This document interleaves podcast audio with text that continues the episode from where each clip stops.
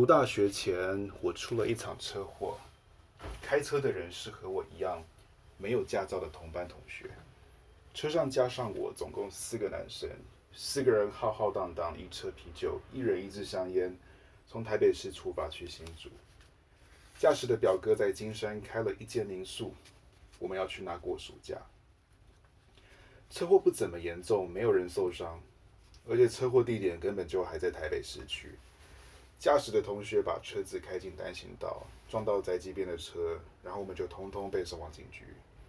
阿妹要我跪在祖先牌位前，一个晚上不能睡觉，没有冷气，也没有蚊香。天刚亮，我就被阿妈用扫把从沙发上打醒。阳台的鸟笼里刚好死了一只我不记得什么名字的鸟，阿妈也觉得是我弄死那只鸟的，气到拿扫把的力气也没有，躺在沙发上指着我破口大骂好久好久。说要我自己选择，现在搬出去，还是他去烧炭自杀好？他穿一身黑，黑色短衫，黑色的棉裤，头发和脸在阳光下苍白的发出神秘的光芒，像尊神像。他念我念到早餐都还没吃，就已经午餐时间，然后就开始叨念起我妈和我爸的不孝故事。所有的人都跟着阿妈，把我妈叫做美妮，美妮的第一任丈夫。就是我的生父，他因为眼睛大，所以绰号眼镜猴。美妮和眼镜猴把阿公过世后留给他们在台中的房子卖掉，跑去度第二次蜜月。我也是因为那次蜜月才出生的。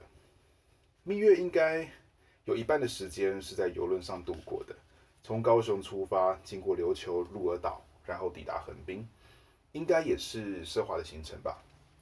游轮上面不都是有各种游乐，甚至玩水设施，还有各种叫佳肴、酒吧、咖啡厅吗？美妮和眼镜猴的旅行很奢华，也很时髦。美妮烫一一头大卷发遮住半边脸。美妮的脸本来就比较长，又因为眼睛细而长。她喜欢戴金属大镜光墨镜。眼镜猴眼睛大，米白 polo 衣领立起。淡蓝色净白牛仔裤搭皮靴，大家说他们看起来像姐弟。他们身高差不多，眼镜猴仅略高些。只要米妮美妮穿上高跟鞋，就能轻易高过他。眼镜猴虽然瘦小，宽大的肩膀还是让他看起来不至于太小只。蜜月的另一半时间都在西日本。眼镜猴是摄影师，自然花了很多时间在古道老房。美妮也偏爱京都，大家都爱京都，整个城市就是全日本最大的博物馆，展示日本为世界各地的观光客而生。美妮穿上和服，比起旗袍，她更爱和服。回台湾之后，她在房间挂了好几幅等身大的和服沙龙照，她一间专属的更衣室，中间摆只木质白模特儿，周年穿着印有家纹的黑色流袖。小时候我就怕这只穿黑色和服的模特儿，他一人站在阴暗的角落，永远不动，没有脸孔。可怕的是，他好像有时会动，有时面向美丽的浴室，有时背朝更衣室的拉门，而且深夜里更貌似美丽，可能会冒出细长的双眼，可能会自己洗浴更衣。阿妈把阳台的鸟食包进垃圾袋里，她说美妮是个坏女儿。第二次蜜月撒太多钱，还剩下孽种。他虽然这样讲，但所有的亲戚都知道，他最疼最宠的就是美妮，而我也是他最宠的孙子了。美妮可是继承了他在台中绿川的布庄，五层楼整栋都归他呢。小时候我们住四楼和五楼，美妮的更衣室就是整个五楼。怕模特儿的人还有我妹。我是男孩子，我必须学习克服我的恐惧。有次捉迷藏游戏，我故意闯入我们都不敢上去的五楼。妹妹当鬼，我知道她比我更怕那穿着黑色和服的女人。我将自己藏在和服裙摆之下，不知怎样，我就不怎么害怕。布料和木头的气味让我仿佛置身在另外一个空间，另一个世界。模特儿的真的不是鬼，也不是人。只是块木头，一大块披着人衣仿人形的木料。那天我克服了我的恐惧。有人快步跑上五楼，那明显是大人走路的声响。皮鞋扣挤合适地板的声响。我知道是美妮。我憋住呼吸，像僵尸片里面的人那样，只要憋住呼吸，我就可以隐形起来。他拉开更衣室的门，点开美术灯，又拉开浴室的门。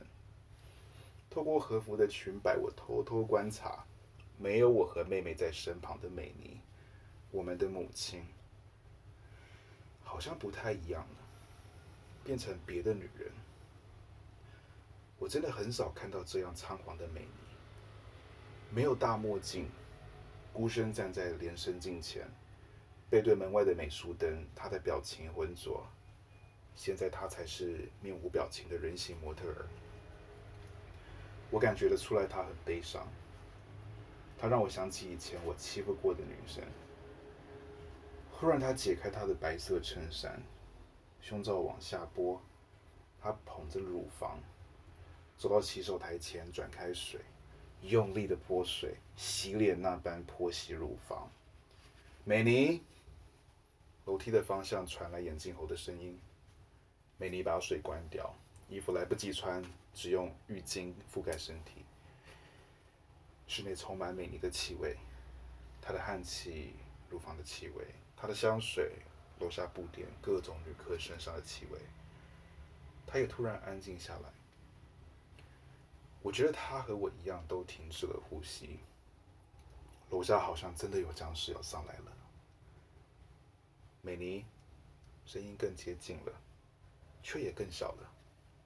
美妮走到玄关的门，门应该是栓上的，因为我听见转门把的声音，门却始终打不开。然后是一阵急促的敲门声：“美妮，开门好吗？”妈妈开门。然后是我妹妹的声音。爸爸和妹妹的声音后来都消失了，我听见母亲啜泣的声音，擤鼻涕，又进来洗脸，又一个人坐在外面的地板好久好久，盯着他自己穿着和服的沙龙照，然后门开了，他走下楼去。那天，我觉得是眼镜猴吸吮了美妮的乳，玷污了她的乳，让她感到恶心。